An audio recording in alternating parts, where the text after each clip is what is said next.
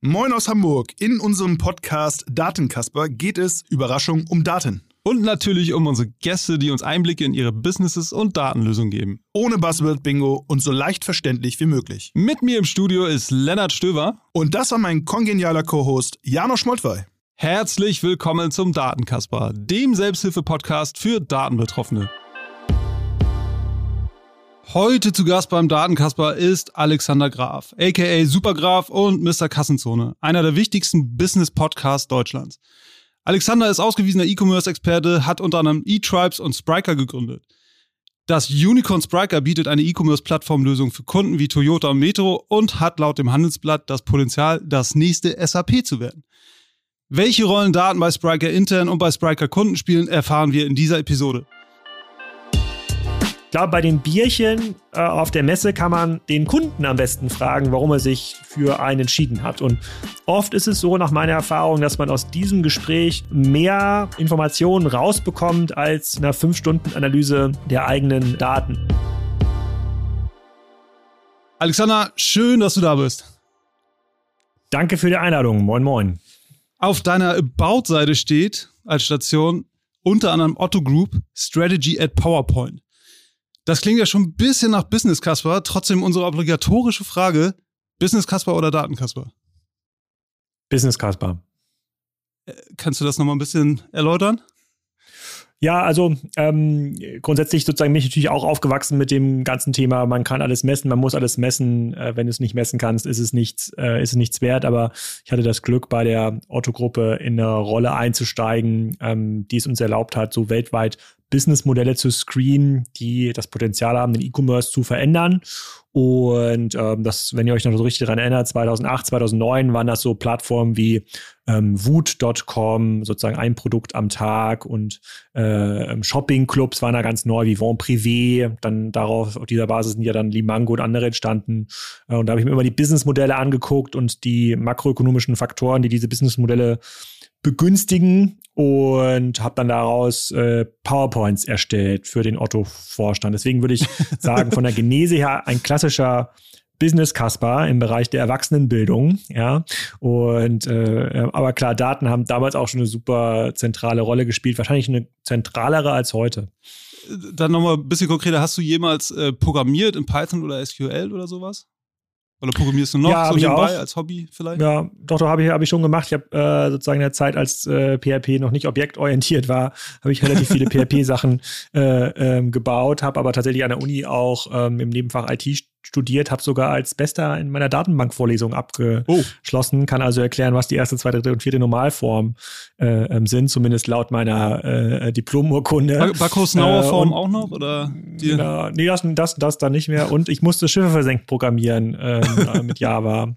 Äh, und da habe ich mich ein bisschen schwer getan, muss ich sagen, aber es hat dann doch funktio äh, funktioniert. Also ich würde mich jetzt nicht als Programmierer bezeichnen, ähm, aber ich mag äh, auf jeden Fall Low-Code Umgebung und ähm, bastel damit gerne rum. Mein Sohn leider noch nicht so, aber vielleicht kommt das Was noch. war dein letztes Low-Code-Projekt, wo du rumgebastelt hast? Das interessiert mich jetzt ja doch schon mal. Ja, Lego Mindstorms mit meinem Sohn. Den kann man ja verschiedene Sachen beibringen, dem Roboter, äh, wie er durchs Zimmer laufen äh, soll und äh, äh wie er irgendwelche Bälle wegschießt und dann wieder einfängt. Ähm, das finde ich schon ganz cool, ähm, ganz cool gemacht und ähm, das ist auch eine ganz coole Herangehensweise, um Kinder an das Thema Programmieren, logisches Denken ranzubringen. Ich glaube auch gar nicht, dass die, dass sozusagen unsere Kinder noch irgendwie ähm, diese ja, lernen müssen, wie man Maschinen irgendwas beibringt, sondern tatsächlich sich darauf konzentrieren müssen, wie die logischen, äh, die logischen Prozesse hinter solchen, hinter solchen also Sachen. Also dreimal links ist eigentlich einmal rechts. So, diese Sache.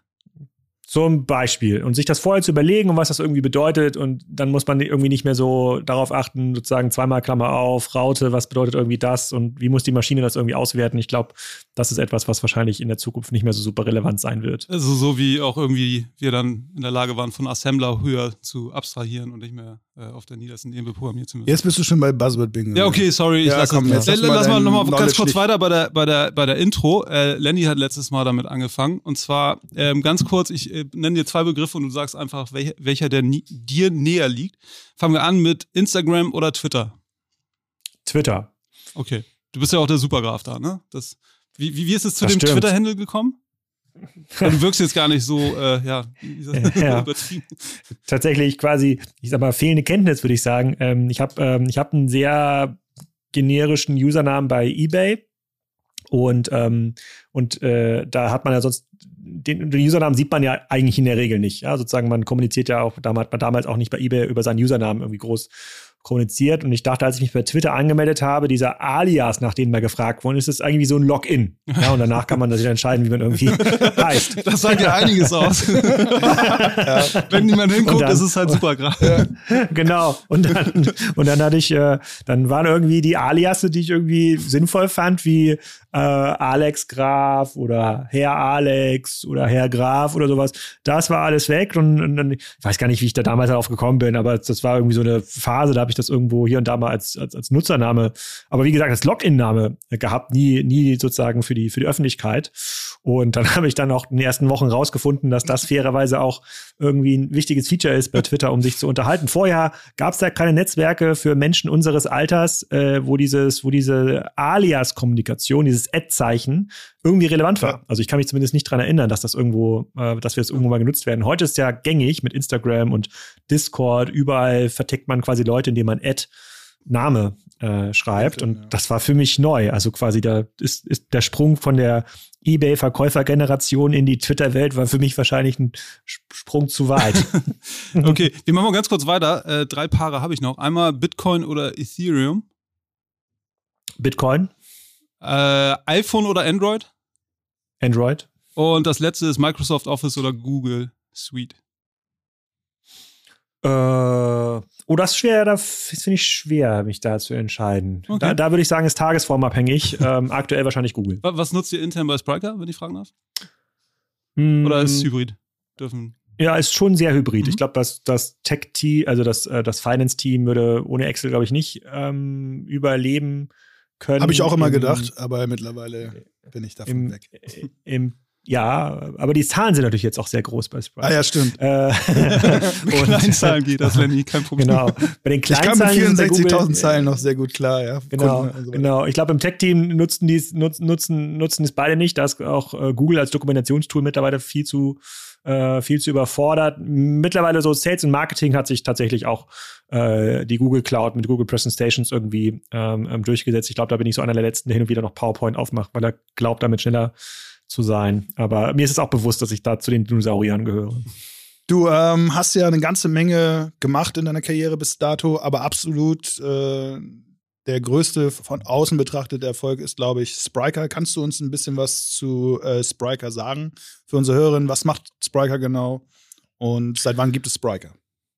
Ja, ich glaube, für die Hörer, die es nicht direkt zuordnen können, ist es am einfachsten, das in so eine Box zu tun mit den Technologien, die so uns umgeben. Ja, dann, wenn, wenn sich jemand mit E-Commerce-Projekten auseinandersetzt, dann guckt er sich oft so E-Commerce-Software an und das äh, früher waren das, war das oft zum Beispiel Magento, mit, da haben wahrscheinlich alle irgendwie mit Erfahrung gesammelt. SAP hat man eine Software gekauft, die hieß Hybris. Das ist jetzt irgendwie die, ne, die SAP Commerce Cloud. Ähm, Salesforce hat auch so eine Softwarelösung, die hieß damals Demandware. Sozusagen in dieser Box sind wir aktiv und äh, sind dann im Markt unterwegs, äh, ähm, die Unternehmen bedienen, die viele hundert Millionen Euro Umsatz machen. Nicht alles Online-Umsatz, aber schon sehr, sehr große Unternehmen und äh, lösen da bei vielen Kunden alte ähm, Technologien ab, die oft aus dieser Welt von IBM kommen oder Oracle oder SAP und ähm, Unternehmen migrieren auf so eine Lösung wie unsere, um dann ja neue E-Commerce-Geschäftsmodelle äh, ähm, zu ermöglichen. Das kann der Aufbau eines Marktplatz sein, das kann irgendwie eine B2B Handelsplattform ähm, sein. Also alles das, was nicht so ein klassischer Shopify-Shop ist, äh, wo man ein bisschen mehr Gehirnschmalz reinstecken muss, wo es deutlich individueller wird und viel, viel größer. In dieser Welt sind wir unterwegs mit Spriker. Mittlerweile über 400 Leute, äh, versuchen jedes Jahr über 100 Prozent zu wachsen. Äh, nicht an Leuten, sondern äh, im Umsatz. Klappt es ja auch ganz gut. Sind jetzt global unterwegs. Die letzte größere Finanzierungsrunde ist ungefähr ein Jahr her. Die hatten wir dann mit TCV, äh, einer der Top ähm, fünf ähm, Venture-Investoren. Das waren weltweit. Um 100 Millionen Euro, wenn ich mich richtig Genau, 130 Millionen Dollar. Und äh, ähm, genau, und dieses Geld setzen wir im Wesentlichen ein, um Leute zu bezahlen und äh, ähm, jetzt gar nicht so wie ein B2C-Geschäftsmodell, um jetzt irgendwie groß in Online-Marketing zu ähm, investieren. Wir aber sind jetzt in der Lage, tatsächlich ähm, sehr stark einfach den Teamaufbau vorzufinanzieren, also vor allem Tech-Leute Tech global, ähm, um dieses Produkt so weiterzuentwickeln, dass es unseren Kunden hilft. Sind eure Kunden eigentlich äh, primär im B2C-Umfeld äh, Umfeld unterwegs oder habt ihr, akquiriert ihr regelmäßig auch B2B-Kunden? Ja, also sie waren, waren in den ersten Jahren primär B2C-Umfeld unterwegs, sozusagen sind zunehmend B2B. Die Trennung wird aber jetzt immer unschärfer, weil auch B2B-Unternehmen natürlich irgendwie so einen Endkundenzugang wollen. Die nennen das dann manchmal B2B2C. Ähm, also es ist ganz, ganz schwer zu unterscheiden. Und die B2C-Projekte, die, bei denen wir aktiv sind, die denken natürlich auch darüber nach oder machen es schon, äh, bauen halt B2B-Plattformen auf, um ihr Wholesale-Business zum Beispiel darüber abzuführen. Ich glaube, diese Trennung B2B, B2C, die wird sich in den nächsten fünf Jahren wahrscheinlich ähm, geben. Die wird's dann, die werden wir dann so nicht mehr sehen. Dann werden wir stärker so nach Industrien wahrscheinlich ähm, trennen, weil sich immer ähm, spezifiziertere Lösungen in Industrien ausbilden werden. Ähm, aber es ist, äh, gibt schon deutlicher, deutliche Tendenz Richtung B2B. Und wenn du so ähm, sechs Jahre zurückguckst, hast du ja gerade genannt, äh, da war ja wahrscheinlich einer der weit verbreiteten, vor allen Dingen im B2C-Commerce-Player, so ein Magento beispielsweise, vielleicht auch ein Hybris ja. für größere Kunden. Was hat sich jetzt äh, generell in E-Commerce, Plattformen, Anbieter wie euch, was hat sich da generell geändert im Vergleich zu vor sechs Jahren, was zum Beispiel auch Software mhm. angeht? Ja, ich glaube, wir sind jetzt in der sogenannten dritten E-Commerce-Welle. Es gab so eine erst, ganz erste Welle, die war dann den ganz großen Enterprise-Unternehmen vorbehalten, die einen Oracle ATG eingesetzt hatten oder IBM WebSphere oder andere sehr stark ERP-gerichtete Systeme. Die wurden dann abgelöst von den Intershops, Hybrises, Salesforces dieser Welt. Und dann mit dem Aufkommen von Magento gab es ja so eine richtige Demokratisierung im E-Commerce. Da konnten ja auch äh, Dudes wie wir anfangen, ähm, kleine Online-Shops mal aufzubauen. Das war ja vorher gar nicht so, so einfach möglich. Und jetzt sind wir in einer sogenannten dritten Welle. Ähm, das heißt, die, die grundlegenden Architekturen haben sich verändert. Wir sprechen mittlerweile von so einer Composable-Architektur. Es ist alles, alles ist in der Cloud, alles muss über APIs angesprochen und konsumiert werden. Man verabschiedet sich so ein bisschen von der Idee, dass ein Anbieter alles aus einer Hand anbietet, also Best of Suite und hofft, dass es Anbieter gibt, die einen relativ starken Plattformansatz äh, haben, also Best of Breed, äh, damit äh, man nicht immer quasi ähm, irgendwie die mediocre Lösung von einem Anbieter konsumieren muss, sondern sich quasi aus dem Markt immer die beste Drittlösung holen kann. Und in dieser dritten Welle gibt es ein paar Anbieter, bei denen Analysten sagen, dass die sind dort führend. Ähm, das sind zum Beispiel wir oder auch so einen Vitex aus ähm, ähm Südamerika die dort ganz aktiv sind, äh, ähm, die ja gerade in die Börse gegangen sind. Dazu gehört wahrscheinlich auch Miracle, gerade aus Frankreich, die im Marketplace-Bereich ähm, unterwegs sind. Das ist sozusagen die dritte Welle E-Commerce-Software-Anbieter. Ähm, und klar, wir äh, bekabbeln uns natürlich so ein bisschen untereinander um Neukunden, aber es kommen halt sehr, sehr viele neue Unternehmen in diesen Markt rein, die jetzt anfangen wollen mit E-Commerce oder mit der Digitalisierung ihrer Geschäftsmodelle. Und die älteren Anbieter, die Magentos dieser Welt, gehört ja mittlerweile zu Adobe oder den SAP Hybris. Denen fällt es natürlich sehr, sehr schwer, so einen Best-of-Suite-Ansatz, wo sie einfach eine sehr, sehr große Software-Suite aufgebaut haben, den jetzt in diese Welt zu portieren und zu migrieren. Und das ist ja auch so ein bisschen die Wette, die, äh, die das Risikokapital hier eingeht. Es hat bisher keine kein älterer Anbieter geschafft, jemals auf die nächste Welle aufzuspringen. Das heißt, irgendwann werden alle HCL-Commerce-Kunden, das war mal IBM WebSphere oder SAP-Commerce-Kunden, werden irgendwann auf diesen neuen Anbietern ähm, sitzen und deswegen gibt es so viel Risikokapital auch in unserer Branche. Ja, du, äh, ein Anbieter, der auch aus Deutschland kommt, Commerce Tools, so wie ich es verstehe, auch in diesem Quadranten irgendwo auftaucht. Also ich habe mich des Öfteren letztlich gefragt, warum wir eigentlich so viele gute deutsche Unternehmen, zumindest im Ursprung haben. Ja? Also auch äh, damals Demandware von Stefan Schambach, äh, Hybris, äh, auch ein deutscher Gründer. Hast du eine Erklärung, warum können die Deutschen. Shopify ja auch ein deutscher Gründer. Auch ein deutscher Gründer in Kanada, genau. Aber hast du eine Erklärung, äh, warum die Deutschen so gut E-Commerce-Software können? Ich glaube, vieles ist Zufall und, und Timing. Das ist ja äh, tatsächlich, lässt sich ja viel zurückführen auf diese erste Intershop- Glocke. Äh, man sagt ja auch, dass Hybris am Ende des Tages erst eine Idee war, äh, sozusagen, um dann eine Alternative zu Intershop zu lösen, genauso wie Demandware ja ein Spin-off war aus der Intershop-Welt, ähm, der dann diesen Cloud-Gedanken zuerst im Enterprise-Umfeld ähm, getragen hatte. Und dadurch entsteht natürlich auch ein ähm, bestimmtes Netzwerk und Know-how, was es dann im deutschen Markt, äh, was, im Deu was es im deutschen Markt so gibt. Ähm, und daraus sind dann viele Projekte entstanden. Auch Commerce Tools ist ja äh, am Ende war es ja ein, ähm, ein besseres Magento, aber halt Cloud-nativ. Das ist ja auch schon ein relativ alter Ansatz. Ich glaube 2006 sind die ähm, gegründet worden, haben sich dann so zwei, dreimal häuten müssen auch in der Zeit. Äh, ähm, ähm, und ähm, ich glaube, äh, diese, die, diese Dichte an Talent ähm, und, äh, und dieser hohe Wettbewerb natürlich zwischen diesen einzelnen Anbietern, der erzeugt halt Innovation. Genauso sind wir auch entstanden, auch wenn unsere Genese eine etwas andere ist, aus dem äh, sozusagen E-Commerce-Unternehmen aus dem Berliner ähm, Umfeld mit Zalando und HelloFresh und und Co. Da sind halt andere Ansätze notwendig geworden, die Magento eben nicht mehr bedienen konnte. Und daraus ist dann irgendwann mal ein Spriker ähm, entstanden. Aber ich glaube, es ist tatsächlich diese Talentdichte, die sehr früh entstanden ist, äh, so in Mitte der 90er Jahre, die hat immer wieder zu neuen Innovationen geführt und die führt jetzt, äh, ja, im Grunde genommen ja zum, zum deutschen Leadership äh, in dieser Commerce-Industrie. Es sind natürlich erstaunlich viele Anbieter äh, mit deutscher Genese äh, in diesem Magic Quadrant von Gartner ähm, vertreten, was auch total, was auch total gut ist. Ich glaube, das sozusagen tut uns als Standort äh, wirklich gut. Ja, und ich glaube, das sollte man auch wirklich, wie wir es jetzt tun, mal erwähnen und äh, darauf aufbauen. Wir sind ja die Datenkasper, sprich, es geht um Daten bei uns, deshalb mal ein bisschen in die Richtung gefragt. Äh, bisher hatten wir ähm, überwiegend Gäste aus dem B2C-Umfeld, also äh, Umfeld, also beispielsweise E-Commerce-Anbieter und jetzt zum ersten Mal eigentlich jemanden, der eine B2B Software baut äh, als in, in, in, in, der Cloud oder weiß ich nicht, Hybrid, weiß ich nicht, musst du vielleicht noch was zu sagen. Ähm, was sind aus deiner Sicht so die größten Unterschiede äh, in diesem B2B-Umfeld, in dem du dich befindest, im Kontext Daten in Bezug auf Analytics auch?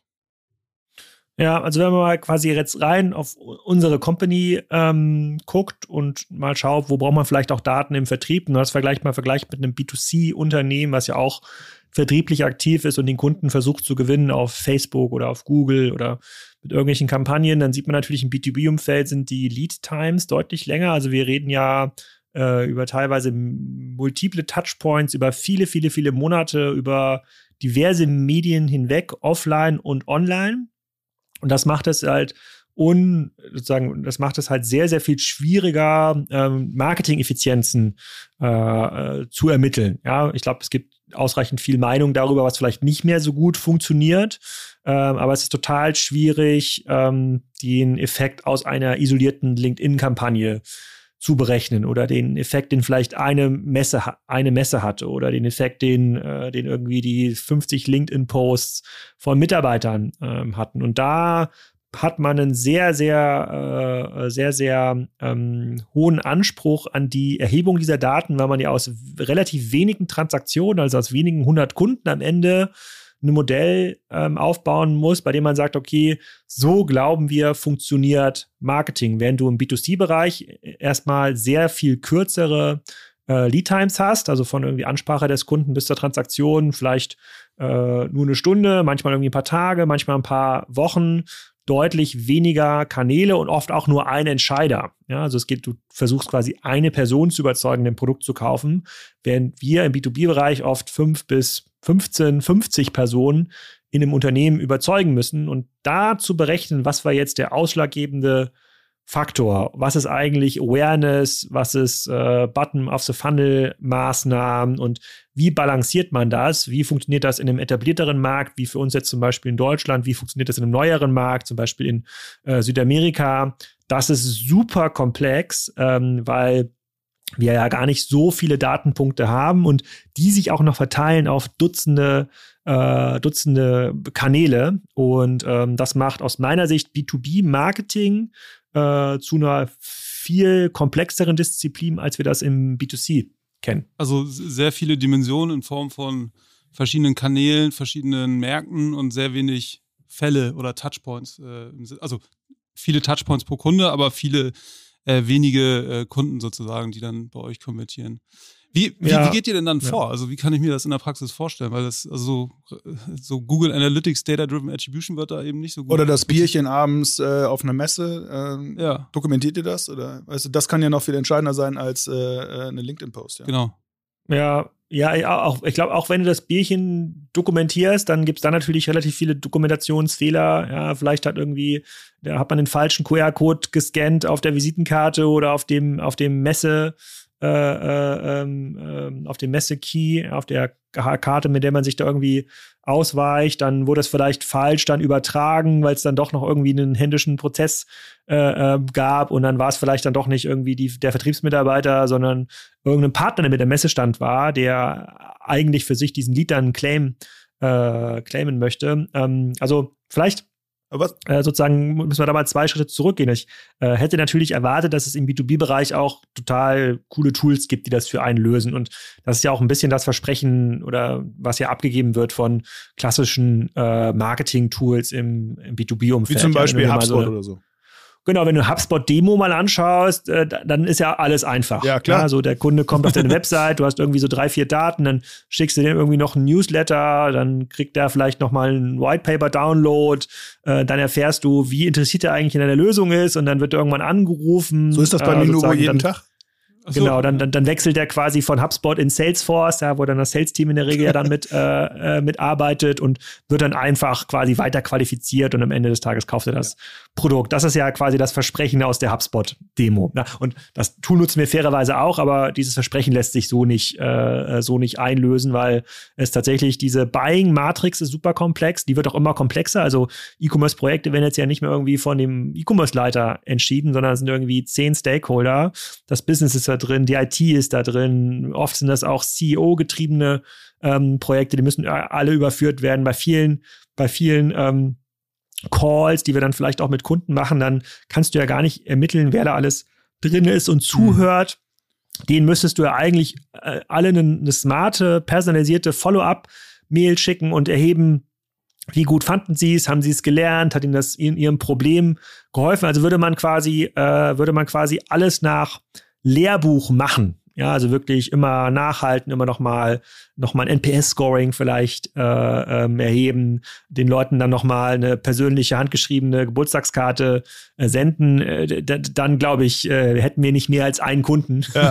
dann kommt, dann kommen wir, glaube ich, gar nicht mehr raus aus der, äh, gar nicht mehr raus aus der Arbeit. Sprich, man muss sich in vielen Ecken so einem heuristischen äh, äh, ähm, Ansatz nähern. Erstmal muss man wirklich entscheiden, welche Fragen darf man diesem System eigentlich überhaupt stellen mhm. und welche Fragen gehen eigentlich nicht. Und, und wer darf diese Fragen stellen? Das war uns auch eine ganz wichtige, äh, ein ganz wichtiger Faktor, weil, ähm, äh, weil ähm, schlecht gestellte Fragen ähm, von Leuten, die durch die Antwort vielleicht gar keine Änderungen in ihrem sozusagen in ihrem äh, beruflichen Alltag irgendwie haben oder nichts anders machen würden, die die können manchmal das BI-Team 90 Prozent beschäftigen und das bringt ja gar nichts. Also ja.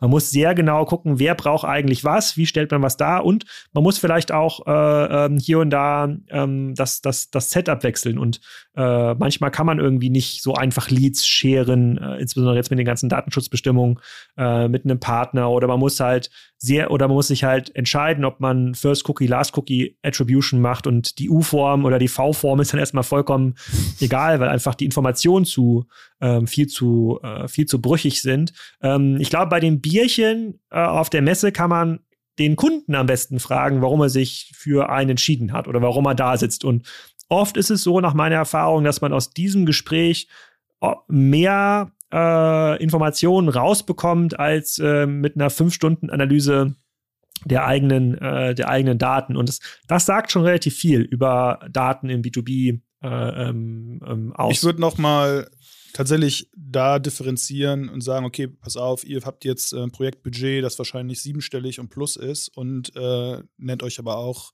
Software as a Service und dann gibt es wieder die 100-Dollar-Projekte, äh, 100-Dollar-Produkte, keine Ahnung, irgendein Tool, eine PDF-Datei schneller und schöner zu öffnen, was weiß ich. Ähm, ich glaube, für die funktioniert ein, für die muss ja irgendwie ein automatisierter B2C-ähnlicher Ansatz äh, da ja. sein, sonst kannst du, würde man niemals äh, Customer Acquisition Cost äh, knacken. Das stimmt. Ähm, das stimmt. Das stimmt. Also genau, das muss, das muss man sicherlich noch sagen. Also bei Produkten, die im Lizenzbereich, im deutlich fünfstelligen Bereich pro Jahr liegen, ist das, glaube ich, ein ganz anderes Spiel als bei dem, genau, PDF-Converter, ja. den es wahrscheinlich immer noch gibt. Ja, das heißt, wie, wie seid, habt ihr denn intern bei euch ein Data-Team und was machen die so klassischerweise für Analysen? Also, keine Ahnung, Kohortenanalysen, gucken die sich sowas an, wie sich die Kunden über die Lebenszeit entwickeln?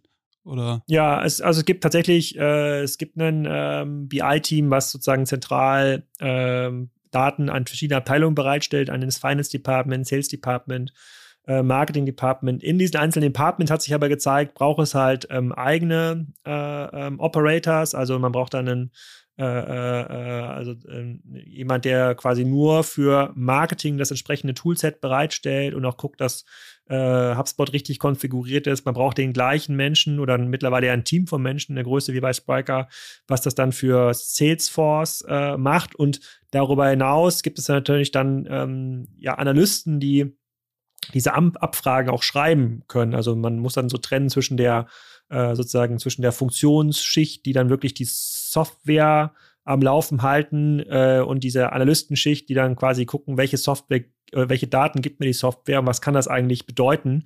Die wiederum stellen dann Auswertungen an das äh, Marketing-Team zur äh, Verfügung oder an das Sales-Team oder an das Finance-Team oder an das Produktteam. Das Produktteam hat ja auch einen, einen sehr hohen Need an Daten. So, welche Module werden wie ähm, konsumiert werden, welche Fehler gibt es möglicherweise bei manuellen Updates, äh, in welchen Fällen treten die auf.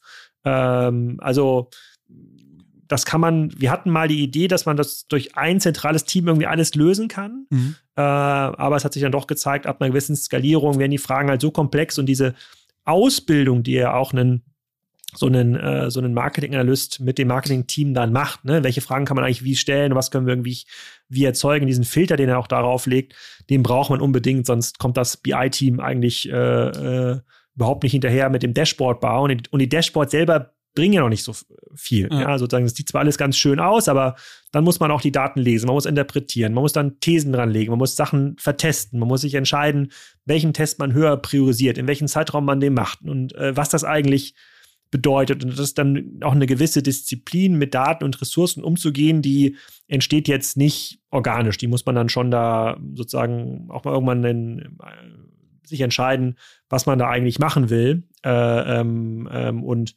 auch erkennen, dass nicht immer alles geht. Ich bin der Meinung, dass wir schon einen sehr, sehr hohen Stand erreicht haben, aber wir werden nie einen Stand erreichen, wo man irgendwie jetzt alles messen kann oder man sagt, jetzt sind wir, jetzt sind wir fertig. Ist so ein bisschen wie im SEO-Bereich. Ja? Es gibt einfach kein Fertig. Ja, absolut. In unserer Industrie. Ja, das war so die, die interne Sicht. Also, wie nutzt Spriker Daten intern? Wie seid ihr da aufgestellt? Ich habe verstanden, okay, äh, natürlich für das ganze Thema Sales und Marketing, aber auch fürs Produkt zu gucken, welche Features werden genutzt und welche auch nicht. Und natürlich das Finance-Team, das im Grunde genommen wissen will, wahrscheinlich, ja, äh, Churn werdet ihr nicht haben, ist ja klar, aber äh, was passiert auf der Seite, äh, auf Seite des Kunden ähm, äh, mit, mit Umsätzen? Jetzt nochmal aus einer anderen Perspektive, auch aus Spriker-Sicht, aber aus der Perspektive nach draußen zu euren Kunden. Ähm, du hast es eben auch schon gesagt, das ist ein bisschen anders ausgedrückt, aber es gibt ja diesen klassischen Zyklus, Plan, Do, Check, Act. Also du planst irgendwas, dann machst du, dann musst du es aber auch überprüfen, analysieren. Das ist für mich dieser Check-Teil, ist ja dieser Analytics-Teil. Und der Act, das dann wieder anzupassen. Glaubst du, äh, in, in, dass dieser Regelkreis für eure Kunden wichtig ist ähm, und äh, bietet dir da eine Unterstützung aus Spriker heraus schon an oder ist Analytics ein Thema, das ihr dann eher extern lösen wird, werdet oder wollt? Also man muss, muss, muss ein bisschen unterscheiden. Ich glaube, wenn es um das Thema ähm, Dashboarding geht oder Integration von, äh, von, von, von Tools, dann äh, sorgen wir eher dafür, dass es möglichst einfach ist, dass Partner ähm, ja, wie Minubo zum Beispiel auch äh, einfach sich in unser System einbetten können und die Daten äh, dort rausziehen und auch bereitstellen dem Endkunden ähm, gegenüber. Wir haben natürlich mittlerweile auch Best Practice ähm, Clubs, wo wir auch Kunden hm, sozusagen es ermöglichen, sich miteinander auszutauschen und zu schauen, was funktioniert eigentlich am besten, was funktioniert vielleicht, ähm, was funktioniert vielleicht nicht so gut. Wir haben jetzt kein Datenteam, was jetzt äh, beim Kunden sitzt und mit dem Daten durchgeht, Daten interpretiert und daraus auch ähm, daraus entsprechende Ableitungen trifft. wir haben halt sehr erfahrene Kunden, die schon diese Teams oft selber haben oder oft zumindest Teilfunktionen in diesen äh, äh in diesen Teams ähm, haben. Viele haben, bringen natürlich mit ihrer eigenen ERP-Landschaft auch ähm, Analytics-Tools äh, mit, die weit über so einen Google Analytics hinausgehen. Und da ist halt eher unser Job, ähm, dass diese Daten möglichst einfach bereitzustellen, dass sie da reingezogen werden können. Aber das ist meistens gar nicht der, äh, der Bottleneck. Der Bottleneck sind wirklich Leute, die diese La Daten ähm, äh, in einer hohen Qualität auslesen, auswerten können und entsprechend auch Actions definieren. Und wenn es diese Leute gibt, dann müssen diese Actions ja auch um gesetzt werden. Also dieses Idealtypische, was du gerade beschreibst, ja, wir, äh, wir bilden eine These, bauen dann den Test, messen das und gucken uns mal an, was wir dort gemessen haben und dann machen wir das nochmal. Das ähm, erfordert ja eine ganze Menge an Leuten und Ressourcen ähm, und das ist eher der Engpass. Es ist kein Systemengpass oder Technologieengpass, dass die Daten nicht von links nach rechts können, sondern es sind eher Leute, die, äh, die da, damit ja auch umgehen müssen und die daraus ja auch was ableiten äh, können. Genau, ist genau die gleiche, das gleiche Bottleneck wie der Product Manager äh, Bottleneck. Also bauen kannst du alles, aber du musst schon jemanden haben, der es dann auch wirklich äh, baut und konstruiert mit dir. Da ist ja die Frage, kann man diese Lücke, ich meine, das ist ich glaube, das kennt jeder von uns auch, ja, ja kann ich nicht machen, ich habe nicht die Ressourcen, ja. Äh, das ist quasi ja auch eine Standard, ich will nicht sagen Ausrede, aber es ist ein Standardgrund dafür, warum solch, warum man eben nicht so einen Regelkreis, der ja logisch ist, umsetzt. Meinst du, das Thema mhm. AI kann uns da mittelfristig helfen, Entscheidungen uns abzunehmen? Äh, oder ja, mit höherer Frequenz Entscheidungen zu treffen und mehr Messpunkte zu dafür dann zu haben, letzten Endes? Ob das AI ist, weiß ich nicht. Ich denke, Machine Learning kann das schon, aber Machine Learning erfordert ja, dass du ähm, dass es erstmal ein, ein, Mensch zumindest vorher äh, einmal initial aufsetzt und sagt, was die Maschine eigentlich lernen soll. Ne? Und sozusagen daraus kann dann sozusagen eine Maschine auch trainiert werden. Ich glaube, das geht schon und das, das funktioniert, glaube ich, auch in Fällen, die ähm, wiederholbar sind und die sozusagen große, gleichbleibende Datenmengen erzeugen. Das ist natürlich in vielen B2B-Bereichen nicht immer der, äh, äh, nicht immer der Fall. Ne? Und da hast du dann auch ja bei unseren Kunden oft verschiedene Touchpoints. Das ist ja Digital-Touchpoints, das ist irgendwie Offline-Touchpoints. Und das heißt, die Datenmenge ist nicht verlässlich in gleicher Qualität und äh, auch in gleicher Anzahl ähm, äh, ähm, steht da nicht zur Verfügung. Und dann wird es auch für eine AI ähm, schwierig. Also ich, ich kann mir aber vorstellen, dass natürlich AI slash Machine Learning dazu beitragen, ein paar dieser Probleme zu lösen, weil es kann jetzt nicht jedes Unternehmen anfangen, ein zehn-Mann-Datenteam ähm, aufzubauen. Äh, äh, also A, gibt es diese Leute gar nicht, das würde viel zu lange dauern und das, das wird es auch viel zu, viel zu komplex machen. Ich glaube, das, was wir so jetzt gerade lernen in dem im, im, im Programmierumfeld, ja, dass du so Frontend as a Services in so einer Low-Code oder, oder zumindest No-Code-Umgebung ähm, bekommst, wo man Dinge konfigurieren kann das ist, glaube ich, auch etwas, ähm, äh, was deutlich stärker in der Analytics-Welt ankommt. Und das sind auch Fulltime-Jobs. Ja, also mhm. so ein Salesforce-Administrator, auch wenn wir jetzt hier alle im Call mit ausreichend viel YouTube-Videos rausfinden können, wie man Salesforce-Dashboards ähm, anlegt, das ist einfach ein Fulltime-Job. Ja, das ist einfach, äh, da, da, auch wenn man da jetzt nichts hart rein codieren muss, äh, muss man einfach wissen, wie diese Sachen zusammen funktionieren und sie dann entsprechend zusammenklicken. Aber ähm, es muss auf jeden Fall, ist, wir haben überall ein Ressourcenproblem in diesem Bereich, ein ganz besonderes. Da muss es Hilfestellung geben von der Industrie. Ja, vor allen Dingen, wenn man dann dahin geht und richtigerweise, dass man sagt, dass die Datenanalysten auch noch fachliches Know-how mitbringen sollen. Ne? Also, weil sonst ja. die Umsetzungskapazität ja. komplett fehlt. So wird es, glaube ich, echt richtig haarig. Also für Marketing findest du wahrscheinlich noch gute Tech-Leute, aber dann so im Sales, da wird es echt schon arg dünn. Ähm, glaube ich. Ja. Ähm, ja. Du, du, siehst ja eine ganze Menge so im Markt allgemein und auch bei euren Kunden, ähm, was so Datenthemen angeht. Und ähm, da vielleicht mal so die Frage, was ist so allgemein das, was du beobachtest, was so gerade bestimmt ist? Vielleicht auch bezüglich DSGVO, ITP und den ganzen Kram, was so. Was ist ITP? Habe ich mich schon gefragt, als ich die Frage gelesen habe. Intelligent Tracking Prevention okay. von Apple eingeführt, um das Tracking von Nutzern äh, zu verhindern. Ähm, mhm. Genau. Was, was siehst du da so, auch das Stichpo, äh, Stichwort Third-Party-Cookies, die jetzt am Aussterben sind, ähm, was auch häufig verwechselt ja. wird mit First-Party-Cookies. Was, was, sind da, da, so die Themen, die eure Kunden umtreiben? Was, ähm, was ich äh, da gerade noch ähm, gesehen habe, war ein Vortrag von Nestle. Äh, die haben gerade beim Investorentag äh, gesagt, dass sozusagen die Third-Party-Cookies sterben und das dazu führt, äh, dass die Direct-to-Consumer-Initiativen ähm, ganz starken Vorrang genießen bei Nestle, weil man eben sich nicht mehr davon abhängig machen darf, irgendwie einen Kunden bei Facebook zu finden, sondern idealerweise soll er selber irgendwie in der äh, äh, keine Ahnung, in, in, in der Maggi-Community, ähm, ich glaube, das ist ein Nestle-Produkt, ne?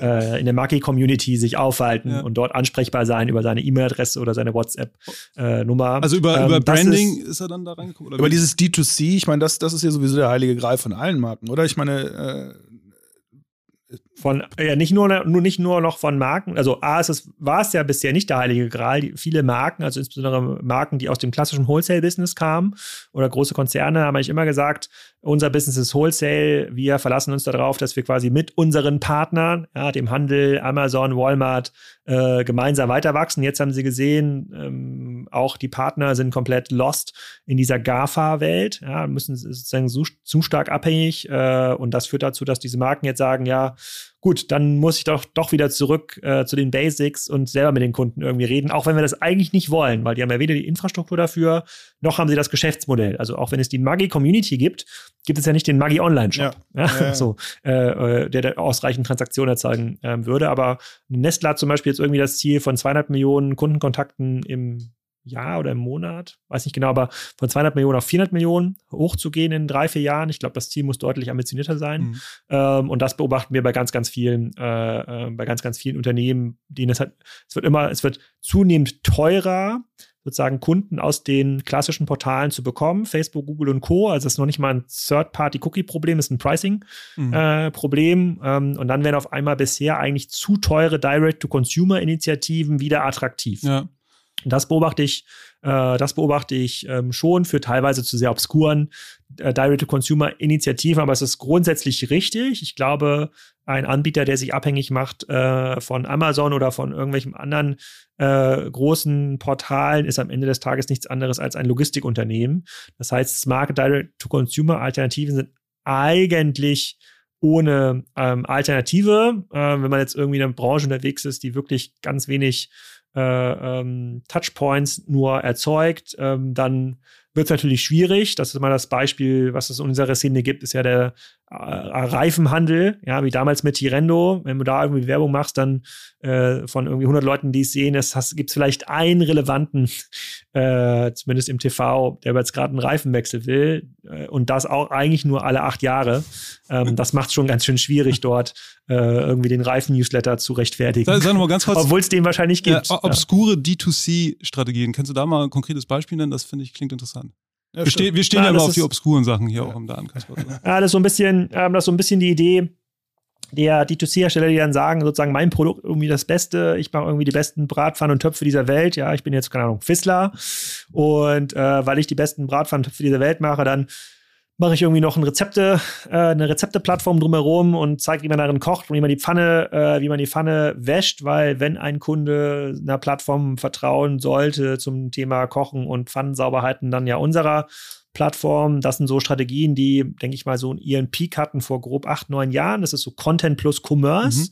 Mhm. Äh, das ist glaube ich, immer noch das, äh, womit der ein oder andere E-Commerce-Anbieter hausieren geht. Ich glaube, das ist schon lange ähm, vorbei. Aber da sehen wir sehr, sehr viele so, so halbgare Sachen, wo jetzt irgendwie Content, also deswegen auch das Thema Maggi-Community, die gibt es wirklich. Mhm. äh, Und wir wissen wahrscheinlich immer noch nicht, ob die wirklich von Nestle ist, aber. Ja, das gucken wir doch mal. Google das mal eben. Ich glaube schon. Google ich glaub mal schon. Ja, genau.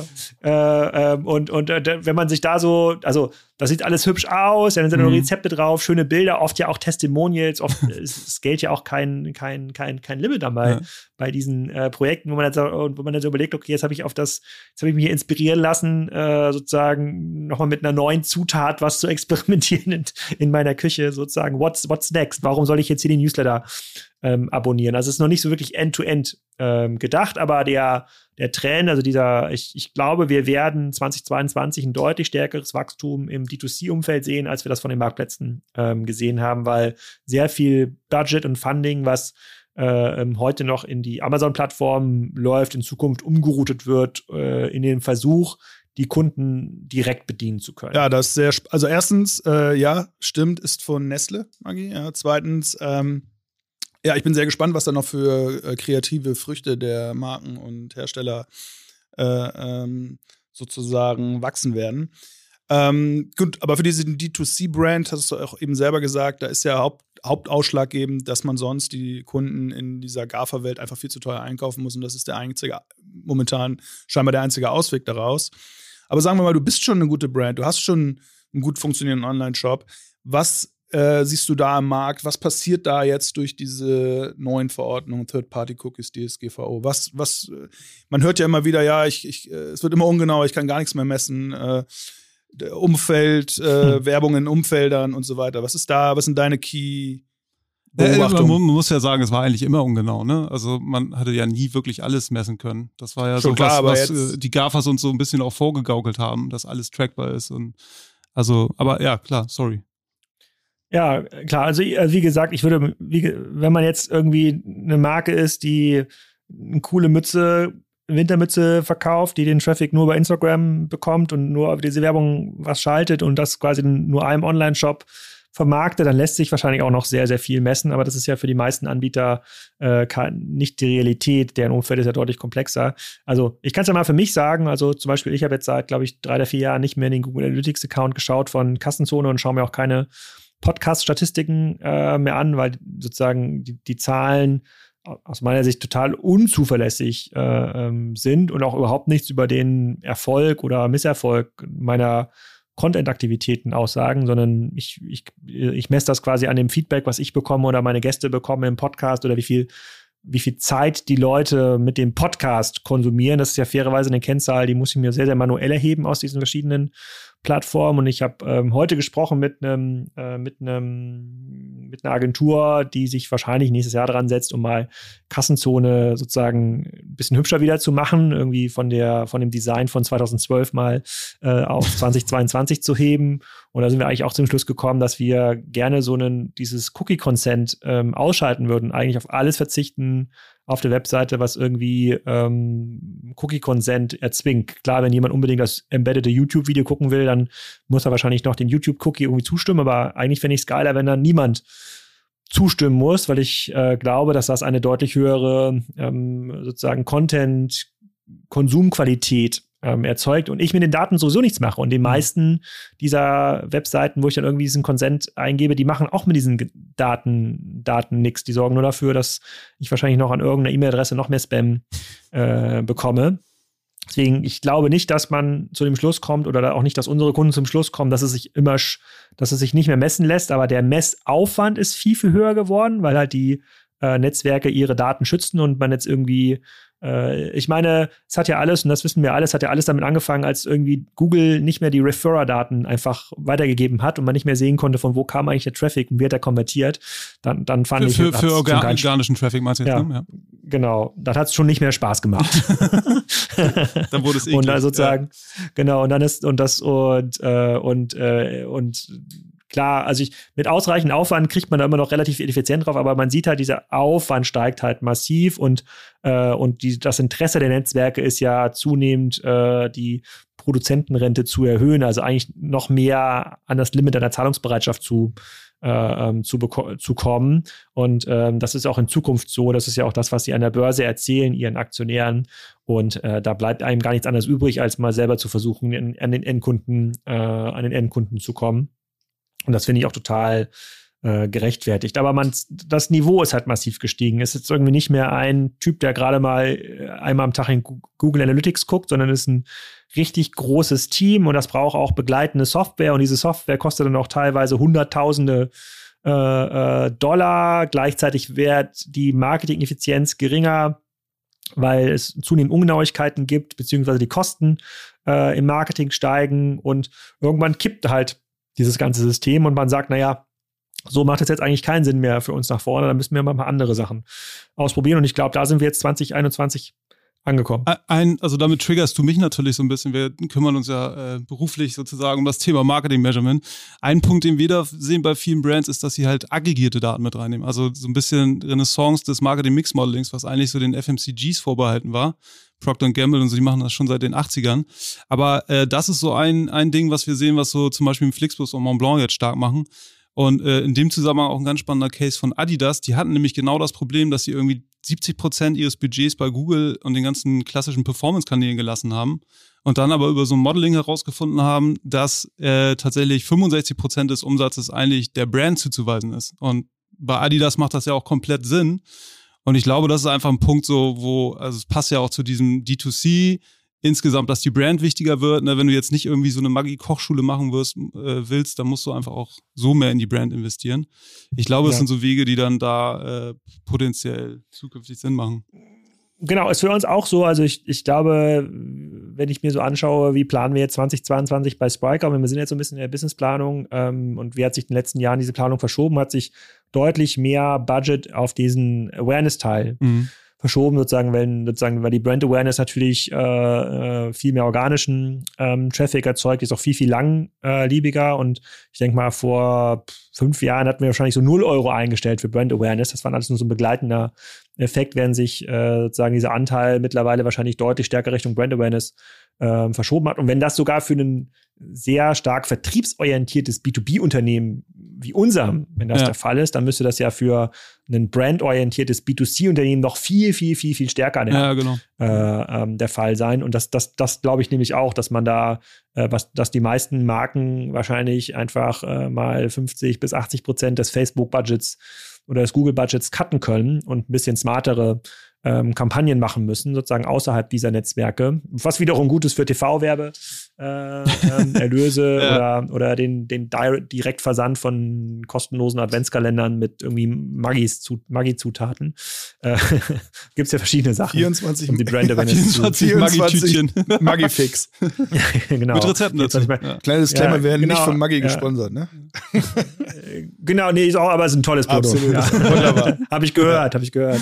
Aber es ist halt, man muss sich mal überlegen, ich glaube, ich, ich habe mit einem Doppelgänger, habe ich es im Podcast gehört, die, ähm, da ging es darum, äh, wie viel Umsatz macht Google sozusagen mit einem Nutzer im Monat, mit einem, mit einem Endkunden sozusagen, also über Werbung, die sie an diesen Nutzer äh, ähm, aufhängen und verkaufen. Da, das waren quasi mehrere hundert mhm. ähm, Dollar, wenn ich, wenn ich mich richtig erinnere. Ja. ja? Ähm, weil wir quasi Werbung bei Google sehen oder bei YouTube, ähm, dann sozusagen verkauft halt Google das. Und das kann man sich ja überlegen, also ob man diese mehrere hundert Dollar dort reinsteckt oder dann doch die 24 Maggi-Tütchen einmal im Jahr versendet. Was hat irgendwie einen höheren Effekt ja. äh, sozusagen auf die Markentreue, auf die Awareness und entsprechend dann auch den, den Kauf dann beim Rewe. Mhm. Äh, und ähm, da äh, bin ich der Meinung, äh, dass, dass, äh, dass wir schon noch mal einen deutlicheren Shift jetzt sehen, sehen, äh, sehen werden. Aber Covid hat natürlich auch extrem viel verzerrt und in Richtung Online getrieben, was natürlich dann zu einer Verknappung des digitalen Inventars geführt hat. Klar. Und aber, die Preise dort wieder ähm, hochgetrieben ja. ja. Genau, genau, genau, genau. Gut. Ähm, ja, super spannend schon mal für die Einblicke. Wir kommen so langsam zum Ende, aber eine Sache wollte ich noch mal aufgreifen. Du hast auf deinem ähm, Blog oder auf Kassenzone, glaube ich, auch gesagt irgendwo, dass du nicht glaubst, dass wir nach Corona in eine Welt zurückkommen, wo man im stationären Vertrieb noch irgendwie signifikant äh, Geld mit Ware verteilen machen kann. Ähm, ja. welche, welche Rolle haben dann die stationären Händler noch? Mal ein bisschen zynisch gefragt. Also ich glaube, ich glaube, stationäre Händler haben gar keine Rolle mehr, ähm, außer in bestimmten Nischen oder Ausnahmen. Also wenn das, wenn dein Geschäftsmodell darauf basiert, dass du ähm, Ware von Herstellern kaufst, die mit irgendeinem Brand daherkommen und die zu einem Aufpreis in deinem stationären Laden an den Endkunden weiter verkaufst, dann muss man ganz klar sagen, dieses Geschäftsmodell ist doomed. Das wird es so in Zukunft nicht mehr geben. Das ist ja so ein starker Effekt der Digitalisierung des, ähm, des Handels. Es gibt natürlich Nischen und Bereiche, da macht es Sinn, auch Ware vor Ort nochmal zu konsumieren, anzuschauen. Ja, es kann immer noch, der ist immer noch das Audiostudio sein, äh, ähm, was dann irgendwie seine ähm, B2B-Customer äh, behält oder auch ein, es kann auch Calumet Foto kann auch super funktionieren. Also es gibt schon noch diese diese Nischen, aber reine Ver Ver Warenverteilzentren äh, wird es, ähm, das ist halt einfach ein sehr, sehr ineffizienter Prozess, mhm. der ist auch sehr äh, der ist ja auch ähm, in der ähm, ökologischen Verträglichkeit mittlerweile im Onlinehandel stark unterlegen. Es ist viel besser zu Hause zu konsumieren, als in die Stadt dafür zu fahren. Mhm. Ähm, und ähm, das führt halt dazu, dass wir eine große Flächenbereinigung ähm, haben. Ich habe gerade mit ähm, Udo Kieslich einen Podcast zum Thema E-Food aufgenommen. Mhm. Der kommt äh, Ende der Woche und da reden wir gerade darüber, wie einfach oder, oder schwierig oh, oh, ja okay. genau äh, einfach oder schwierig es ist für diese ganzen Ultrafast ähm, Grocery-Anbieter, Flings, Gorillas äh, und Co. dieser Welt Flächen zu bekommen. Und das ist total schwierig. Also äh, diese Handelsfläche in der Innenstadt zu bekommen, aus der man dann irgendwie schnell ausliefern kann, äh, das ist schon sehr, sehr äh, schwer, schwer geworden. Aber ähm, um es knapp zu machen, ich, ich wäre vorsichtig jetzt in Handelsimmobilien zu investieren. okay. Wenn meine Renditeerwartung darauf basiert, dass dann doch ein Mensch in die Stadt zurückkommt. Das wird, das ist, glaube ich, nicht so ein smarter Move. Ähm, eine Standardfrage, die wir auch immer so zum Ende hinstellen, ist: Was war so die größte Datenpanne, die du miterlebt hast, vielleicht sogar selbst verursacht hast? Du, also die Top 3 ist eng besetzt, aber vielleicht schaffst du es ja dort hinein. Äh, könnt, ihr mir, könnt ihr mir mal so ein, zwei von den Top-Datenpaaren nennen, damit ich mal so, damit ich weiß, in welche Richtung ich da denken muss? Dann kann ich da parallel noch nachdenken, wenn ihr das. Ja, klar, also äh, mein Favorit ist immer noch Snox, ähm, die sich halt ähm, ganz am Anfang haben sie ja ähm, nur oder auch immer noch über Amazon ihre Socken da verkauft und ähm, haben aber dann von Amazon immer nur gesehen, äh, die Absatzzahlen, nicht die Umsatzzahlen oder sowas. Und äh, haben sich gefreut, mhm. dass sie an einem Tag 100 hatten, am nächsten Tag 1000 und haben das abgefeiert, bis sie gemerkt haben, okay, sie haben irgendwo 99% Rabatt nicht rausgenommen und das haben sie dann erst am übernächsten Tag gemerkt. Da war die Charge ausverkauft und sie hatten ein Problem. Das war zum Beispiel aus damaliger Sicht sicherlich eine, nicht so eine lustige Panne. Ähm, was fällt dir noch ein? Was haben wir noch für eine Datenpanne gehabt? Also einige Kollegen haben das dann ja versucht auf mich zu beziehen, weil sie mit mir mal in einer Agentur zusammengearbeitet haben. Das fand ich ein bisschen unfair, das waren die Free Now-Kollegen. Aber ähm, und, und das hat zur un, äh, ungenauen Bewertung von Marketingkanälen geführt. ähm, nee, aber das sind so, so, ich glaube, was, wir hatten letztens hatten wir auch noch was Spannendes. Ich weiß nicht, ob das schon veröffentlicht wurde, dann können wir noch nicht so richtig drüber reden, ne? Ja, egal. Ist dir was eingefallen in der Zwischenzeit? Ansonsten. Ja, ja mir ist was eingefallen. Ich, ich würde es nicht unter Panne bezeichnen, ja. aber ähm, Learning. es gibt ja bei uns immer Genau, es gab ein Learning, genau. Es gibt ja bei uns immer so ein bisschen die Frage, wie bewirbt man ähm, äh, Konferenzen zum Beispiel oder Events, ja, wie, wie kriegt man die Leute? Muss man ja direkt anrufen? Muss man über Gutscheine verteilen? Und ich kann mich an ein Gespräch mit, äh, ich hoffe, ich darf das sagen, mit Matthias Schrader erinnern, das hatten wir vor ein paar Jahren. Und der hat ja mal mit damals mit Sinner Schrader die Next-Konferenz ähm, aufgebaut. Ja. Vielleicht könnte ich daran erinnern. Die war auch mal relativ groß in Berlin. Ja. Und er meinte, ich bin der Meinung, das war so vor ungefähr zehn Jahren, äh, da ging es auch darum, wie kriegt man da richtig viele Leute rein? Da war digital ja noch recht jung. Und ähm, die haben natürlich ihr, ihr Netzwerk angeschrieben. Das hat auch gut funktioniert. Und dann haben sie gesagt, wir machen jetzt mal einen richtig steilen Test. Wir machen mal, das Ticket hat, glaube ich, damals 990 Euro gekostet oder 500. Ähm, wir machen jetzt mal in äh, relativ großen Tageszeitungen so äh, eine Viertelseite äh, äh, Werbung für das Event mit dem entsprechenden ähm, Rabatt. Und wenn die Leute ähm, den entsprechenden Code dort eingeben, den, der in der Zeitung steht, dann kriegen sie das Ticket statt oh, für. Oh, ich ahne schon. für 999 Euro kriegen sie das für, keine Ahnung, 200 Euro. Also wirklich so ein, so ein signifikanter Rabatt. Und jetzt nagelt mich nicht fest auf die absoluten Werte, aber so ungefähr war das. Und das, dann haben wir quasi, ich weiß nicht, ob es die FAZ war, aber es war quasi schon irgendwas mit einer Auflage 100.000 äh, plus. Ja. Und das ist ja auch relativ einfach zu erkennen. Ne? Wenn Leute einen Code eingibt, dann hat es funktioniert. Wenn es nicht eingibt, hat es nicht funktioniert. Und das hat, hat mich natürlich auch ewig beschäftigt. Ja, wie, wie stark sollten wir solche Maßnahmen jetzt in solchen, in solchen Zeitungen äh, bewerben? Und äh, ja, jetzt rate doch mal, wie viele Rabattcodes eingelöst worden sind. Ist das die richtige Zielgruppe gewesen? Frank was war das, Frankfurt Allgemeine? Ja, ach, du, wenn ja, aber es, vielleicht, war, vielleicht, war, vielleicht war es auch Handelsblatt. Also schon Zielgruppe, ja. wo eine Überschneidung zu Menschen, die irgendwie Digit Transformation, Digitalinteresse war schon da. Also das war, das war schon gegeben. Ja, also das Publikum hat ja Kohle, muss ja gar keine Rabatte einlösen. Nein, ich weiß es wirklich. 20 Prozent. 0 Prozent ja. tendieren. Null Prozent? Null. Ja. Null Leute. Null Leute. Null Personen haben, dies, null Personen yes. haben diesen Code. okay, also wer das jetzt so, total kontextfremd wahrscheinlich. Ja, ja. Ich weiß es nicht. ja, weiß ich nicht, weiß ich nicht. Aber es ist halt, ja gut, aber da oder haben wir ja quasi verschiedene oder Softwarefehler, man weiß es nicht. Genau, ja. verschiedene Themen. Du hast quasi ein fremdes Brand, was du bewerben ja. musst. Du hast den Kanalbruch äh, äh, drin und äh, boah, also, äh, aber da, da, da, diese, die, dieses Beispiel habe ich in meiner Spriker-Karriere oft genutzt, wenn es darum ging, sozusagen, welche Werbemassen haben, nutzen wir jetzt, um nochmal 20 Leute zu dem Event zu ja. bringen. Ja. Das Anrufen dann doch günstiger. Ja, also was Fall. haben wir, was habe ich, was habe ich, was haben wir heute gelernt? Unter anderem äh, in Deutschland gibt es sehr viel Talent äh, für E-Commerce-Software, auch nach SAP. Tolle Firmen. B2B-Zyklen sind äh, sehr lang und die klassischen B2C Performance Marketing und entsprechenden Analytics-Methoden wahrscheinlich nicht die richtigen.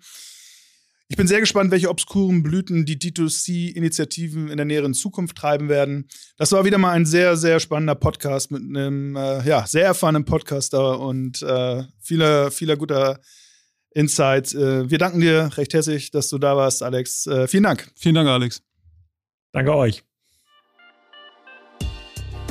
Vielen Dank, dass ihr auch heute wieder dabei wart, liebe Zuhörerinnen, bei dem Datenkasper. Sehr spannende Folge mit Alexander Graf. Abonniert uns auf allen gängigen Kanälen und lasst uns gerne auch Likes und Kommentare da, damit wir ein wenig Feedback von euch erhalten.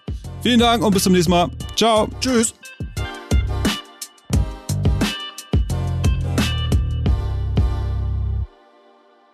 Dieser Podcast wird produziert von Podstars bei OMR.